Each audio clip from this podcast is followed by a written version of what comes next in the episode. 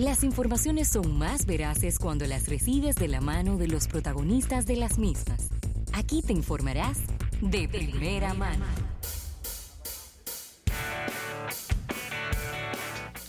Bien, y nos encanta, nos encanta arrancar los lunes con entrevistas y entrevistas súper especiales, agradeciendo a nuestros amigos de Altiz, Puntos Sin Límite.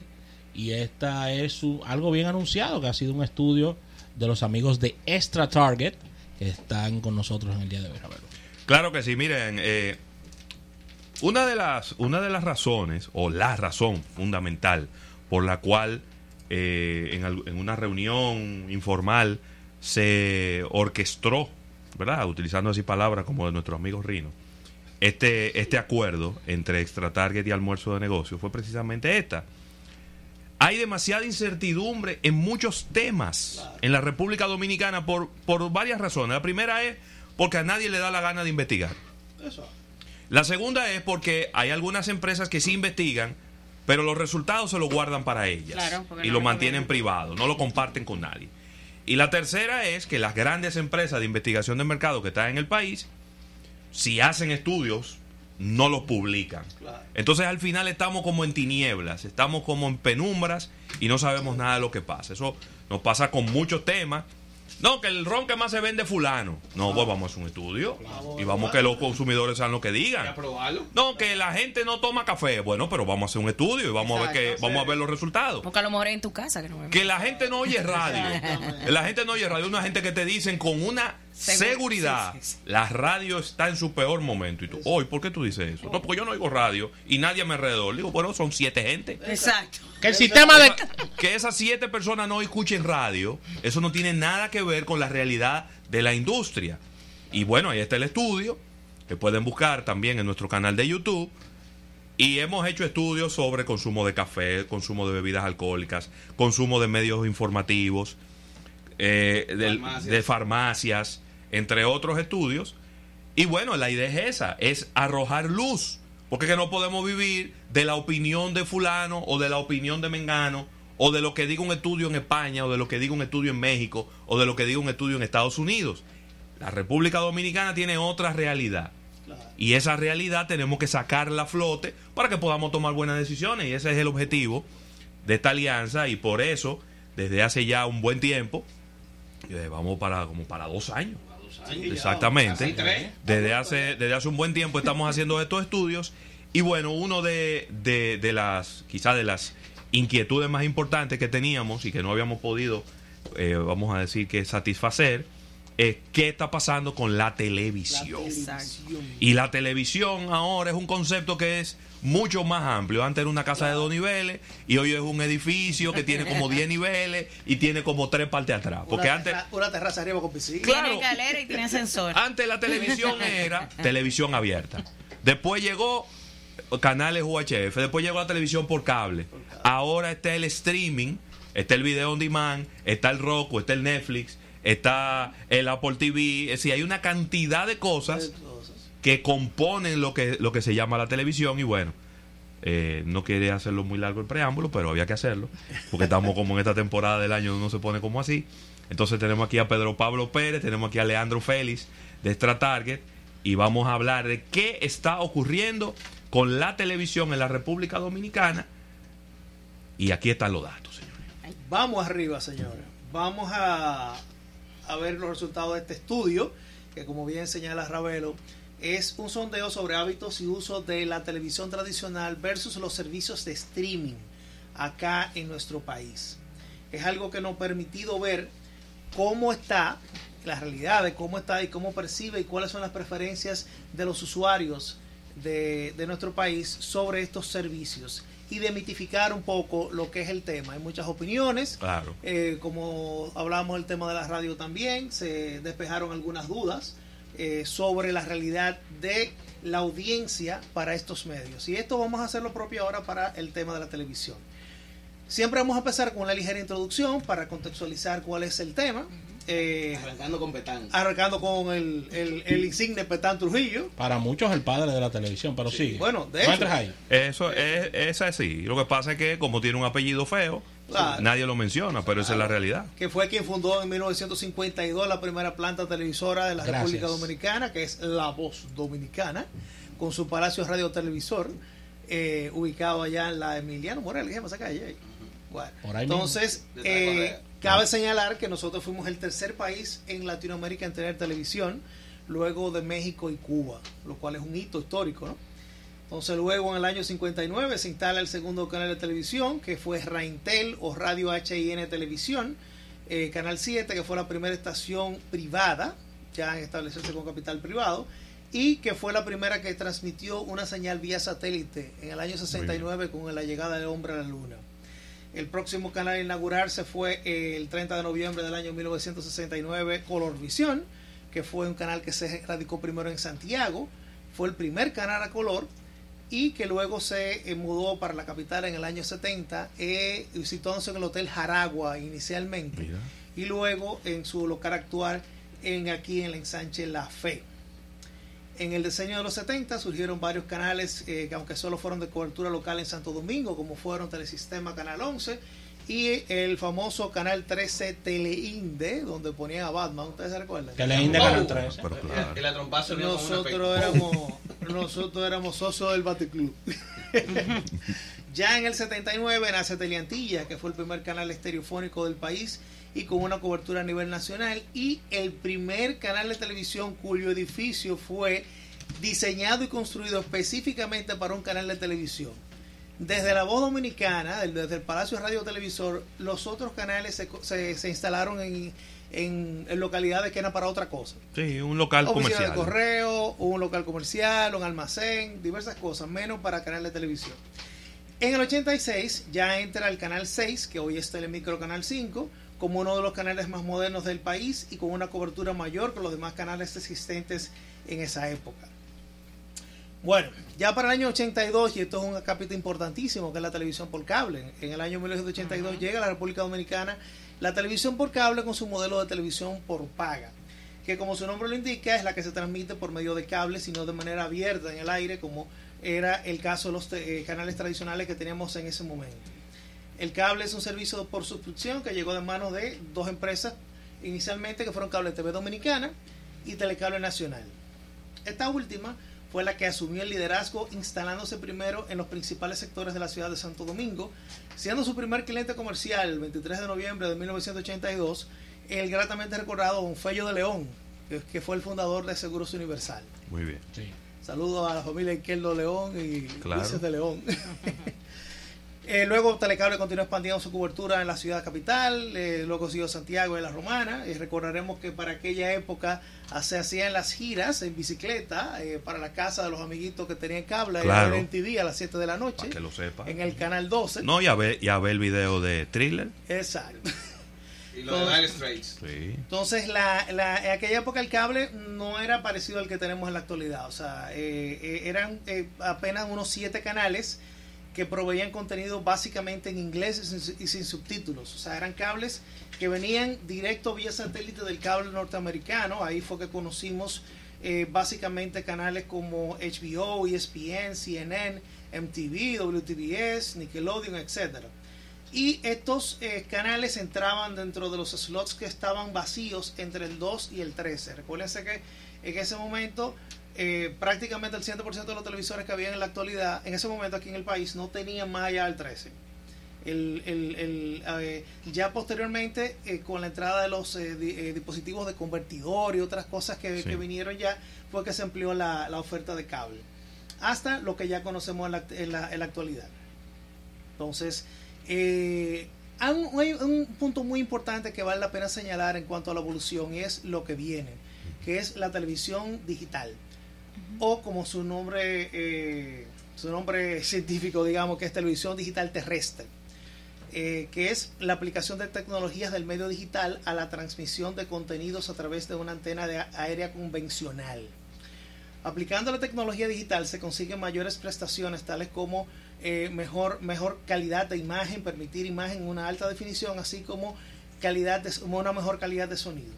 Además, y yo pónganle atención, mucha atención a esta última información, eh, ofrece la posibilidad de un uso más eficiente del espectro radioeléctrico. y permite transmitir una mayor cantidad de canales de televisión en, en- en menos ancho de banda, así como la liberalización de frecuencias necesarias para el despliegue de nuevas tecnologías tales como redes móviles 5G. En otra palabra, si nosotros no hacemos esta evolución hacia la televisión digital, no vamos a tener espectro para desplegar 5G como Dios manda. Así. Entonces, eh, aunque de acuerdo a un decreto que se el que es el 407 del año 2010 del Poder Ejecutivo, se suponía que ya para el 2015 debíamos tener eh, ya completado la transición de la TV análoga a la digital. Sin embargo, en el diciembre de ese año se emitió otro decreto, que es el 29415, modificando el anterior y extendiendo el plazo hasta el 9 de agosto del 2021. O sea, hasta el momento nosotros desconocemos si existe o si está, se está ejecutando algún plan de- para la migración de los equipos de transmisión de los canales de TV instalados en el país de análogo a digital. Entiéndase, vamos a aclarar que usted tenga un estudio de televisión con cámara HD, con equipo digital, no implica que usted esté preparado para transmitir digitalmente. Exactamente. Son dos cosas totalmente diferentes. Lo que aquí se está, trata- se le- se está tratando es que esa señal, de la misma manera que usted la transmite por un cable, por una fibra digitalmente, usted la puede hacer pero por aire. Claro. Entonces ese es el reto y ahí se necesitan hacer unas inversiones cuantiosas para los canales que deseen transmitir por aire. O sea, estamos hablando de que las mismas estaciones terrenas que tienen ahora de repetición, el Homobote, La Petaca y demás sitios de eh, Rancho Risolí, eh, que, que son la- las, las, las más, las más destacadas, esa- esos equipos que hay ahí análogos tienen que ser sustituidos por equipos Claro. digitales y quizás en otras locaciones porque el, el, el, el- el sistema de transmisión y de cobertura es diferente al, si- al sistema análogo conocido. Te voy a decir algo, ¿eh? Indotel tampoco sabe. No, porque tuvimos una actividad Sí. recientemente Y con el, Así con el, Y con le preguntamos y le preguntamos y No sabe. es decir, Bueno. eh, lo primero que hay que hacer es hacer una asignación del espectro radioeléctrico. Claro. Antes de hacer esa asignación hay que desalojar esas frecuencias Claro. y antes de desalojar esa frecuencia tiene que venir la migración digital y de eso no se tiene ninguna fecha. Ahí hay un tema. Entonces, ninguna fecha hay por eso nos preguntamos, ¿los canales de televisión locales estarán listos para el apagón analógico y el encendido digital pautado para agosto del 2021?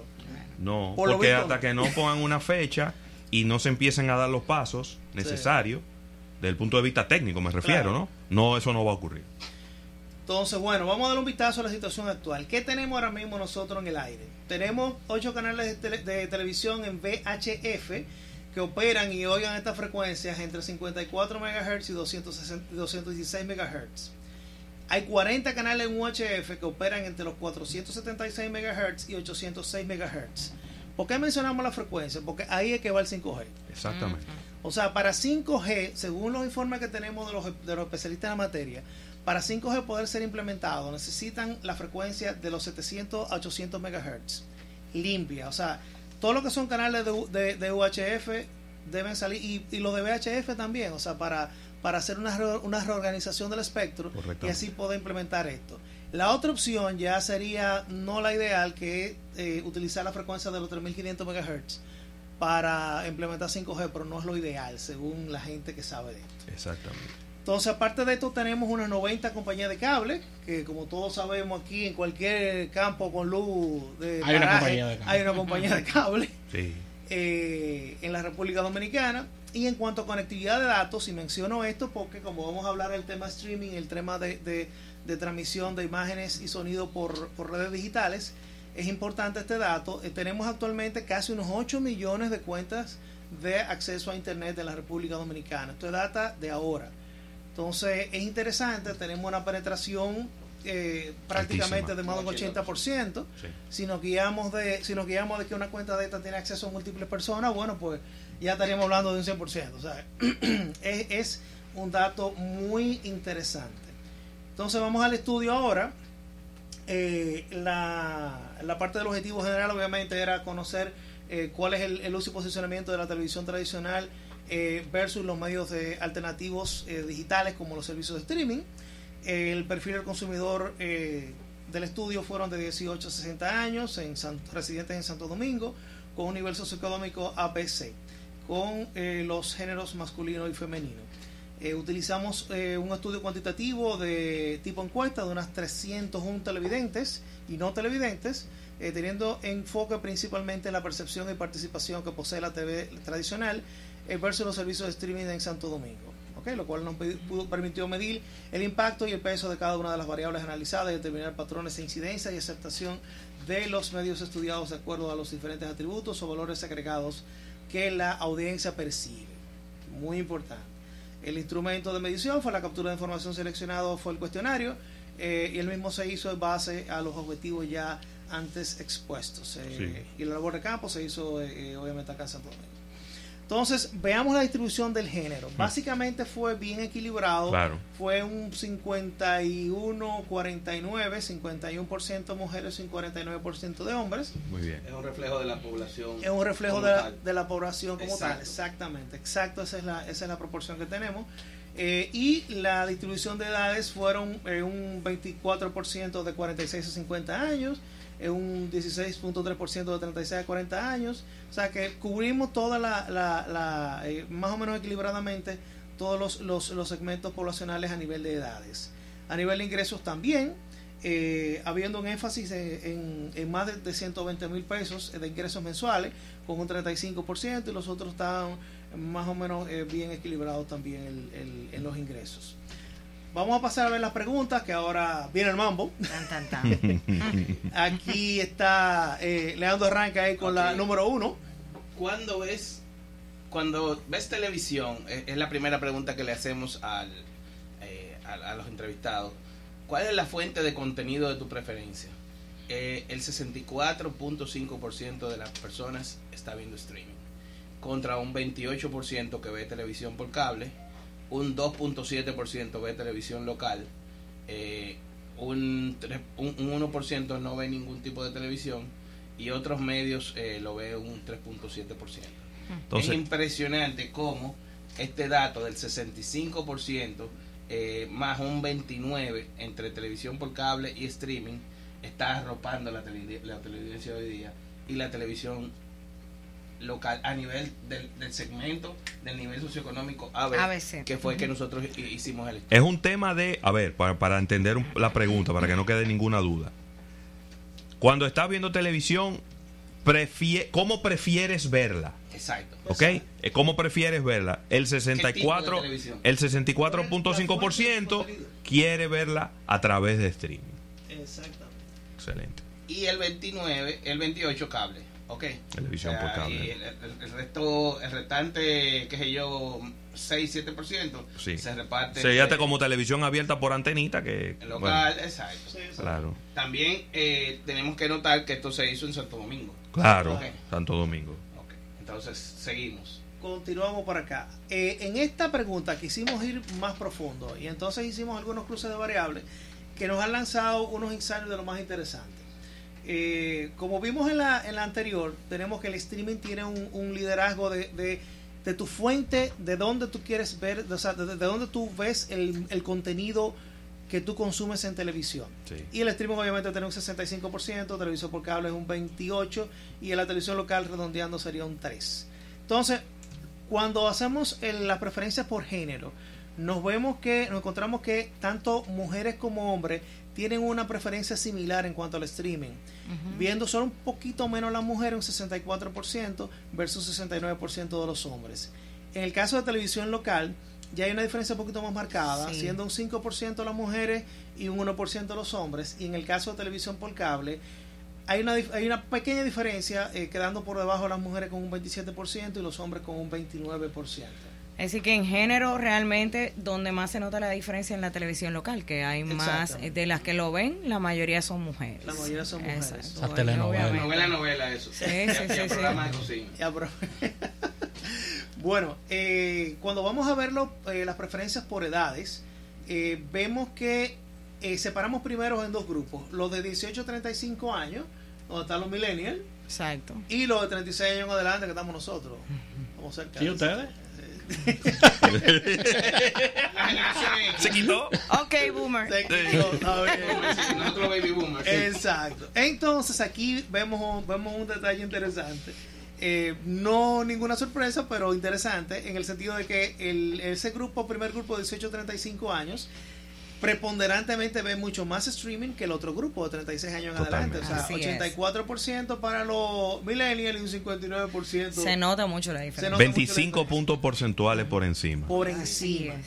En el caso de televisión local es prácticamente igual, un 3% en el caso de los millennials y un 2% en el caso de 36 años en adelante.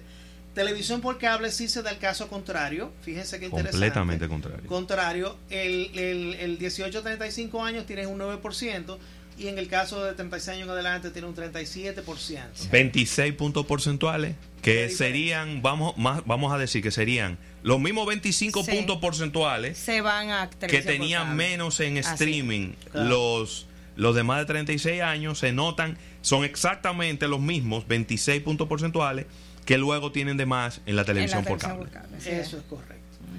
Cuando nos vamos a el tema de, de por, por, por de streaming, de, perdón, eh, cuando vamos a analizar lo que es la preferencia por género, por edades, en el caso del streaming vemos que los hombres de 18 a 35 años ven menos streaming que las mujeres de 18 a 35 años. O sea, estamos hablando de que hay un- una diferencia notable, ¿no? Un 37% hombres, 63% mujeres, ¿no? Y en el caso de 36 años en adelante es totalmente inverso. Tenemos que los hombres ven más streaming que las mujeres, con un 59% eh, las mujeres y un, eh, los hombres y un 41% las mujeres, que es lo que lo que hablábamos ahorita antes del antes del, de arrancar el programa, de que definitivamente hay un hay una, hay una diferencia en, en preferencias marcadas en cuanto a, a, a a las edades del público. A- eh, géneros y edades, ahí a géneros y edades, sí, exactamente.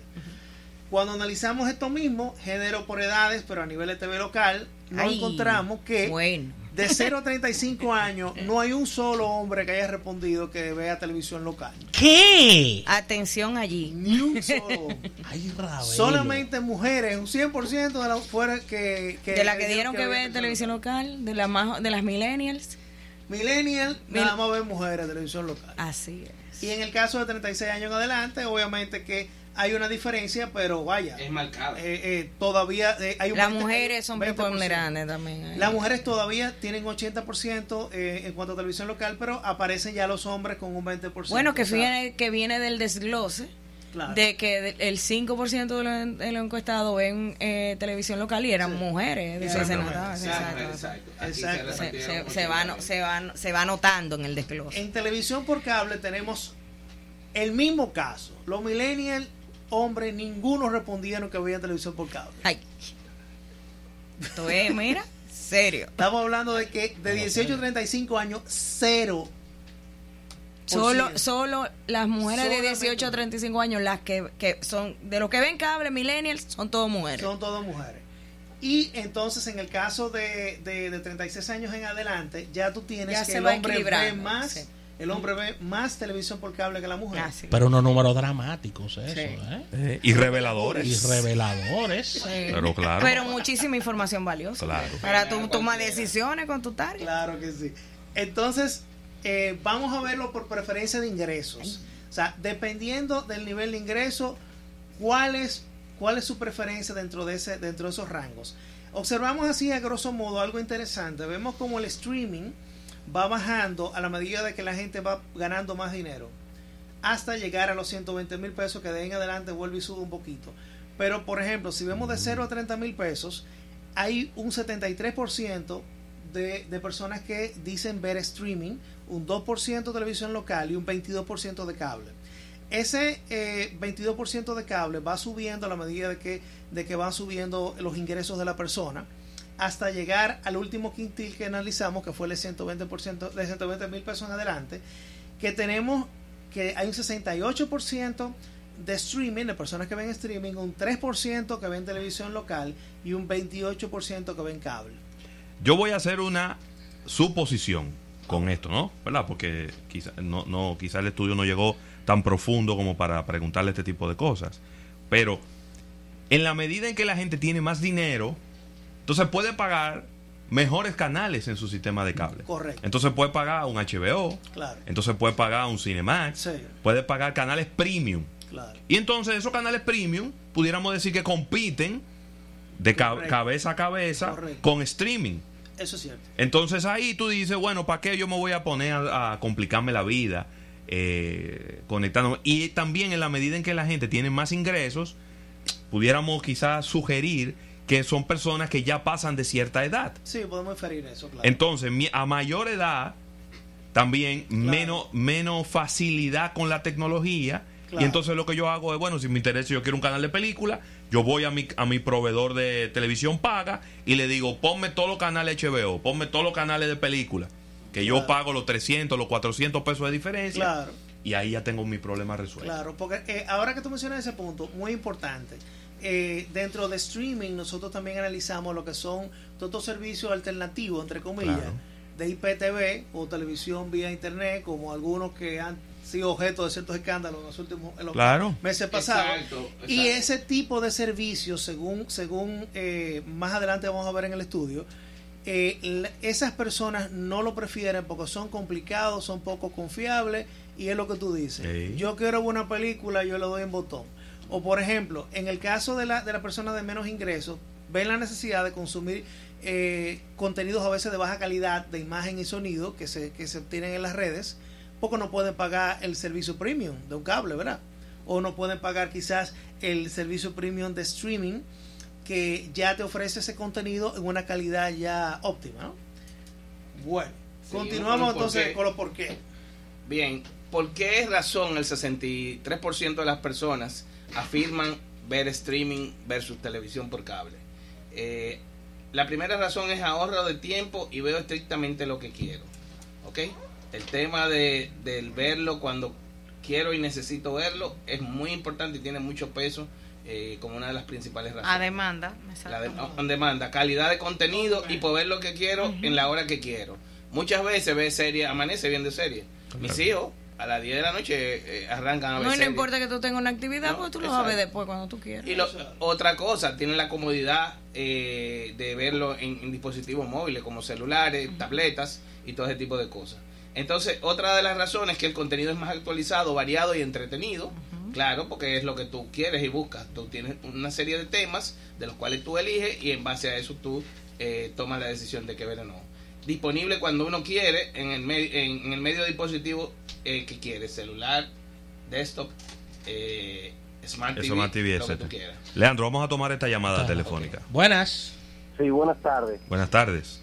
Mire, yo siempre les sigo a ustedes, pero el, el contenido del programa hoy está súper, súper. Ajá, Yo quiero referirme al tema específico del streaming. ajá. Yo tenía televisión convencional, o sea, el cable convencional. Ok. Óyeme, y el cambio ha sido del cielo a la tierra, ¿Positivo o negativo? positivo. Ok. Yo no vuelvo atrás, porque es que la compañía de cable, encima de que te, te actan a 18 meses, te dan muchos problemas. ¿Qué? Desde que se nubla, ya hay problemas. A veces tú estás muy enfocado viendo una serie. ¿Pero qué compañía tú tenías? Déjame, permíteme preguntarte. Claro. Pero tú tenías el que es la parabolita. No, no, no. Yo tenía el que era por, por internet. Y Por- pero por fibra, porque no se supone que no se supone que con, con- con el cambio con los cambios climatológicos Cambio. deba de deba de haber ningún tema. No, Pero pero de todas maneras, es decir, no te estoy diciendo no no es claro. contradiciendo lo que tú dices, sino que me llama la atención. Sí, claro, claro. Pero déjame decirte algo. Encima de eso, la telefónica han creado paquetes para darle en el bolsillo a uno. Se supone que no debe haber diferencia entre una telefónica y otra que te brindan el mismo servicio. Yo tuve, en principio, en un área de trabajo, yo tuve viva con un paquete similar al que tenía en claro y Viva me lo daba por menos precio y la calidad no era era el último la última Coca-Cola del desierto pero era buena Mira, yo, yo entiendo lo que tú quieres decir, pero que, que te voy a decir algo. Uno no puede pedirle a las empresas que tengan que tengan servicios con precios iguales, porque la- Ya, cada, ya. empre- cada empresa tiene una estrategia diferente. Ya. Hay empresas que tienen el mismo servicio que otro y, y dicen, no, el- yo le voy a poner un poquito más de precio al mío. Sí.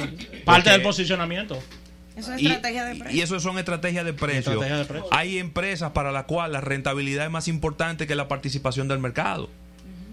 y, y más adelante, cuando hagamos el resumen del año en tecnología, vamos a ver cómo qué ha pasado con, con la participación de mercado de, de las empresas de tecnología, de, de- perdón, de las prestadoras de, de teléfonos.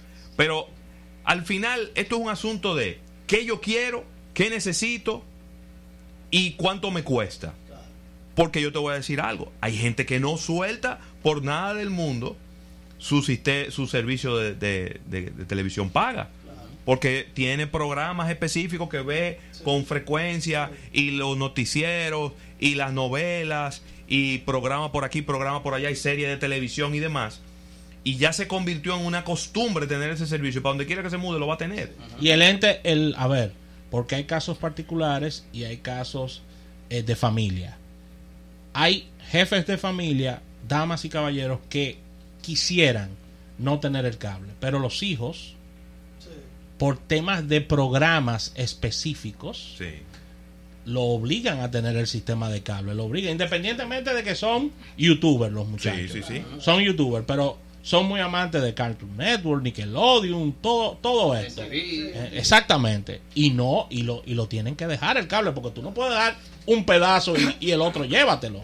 O sea, entonces tú no lo puedes hacer. Claro, los paquetes Los hoy paquetes. en día de No lo las puedes hacer. dos principales prestadoras en temas de televisión paga, tú tienes que llevarte el teléfono y, y la televisión paga porque, porque teniendo las tres juntas es más barata que solo contratando el internet. Así es. Exactamente. Ahí está. Sí, es un paquete. Señores, vamos a una pausa con la anuencia de ustedes y luego seguimos, luego del break, seguimos con este interesante estudio de nuestros amigos de Extra Target.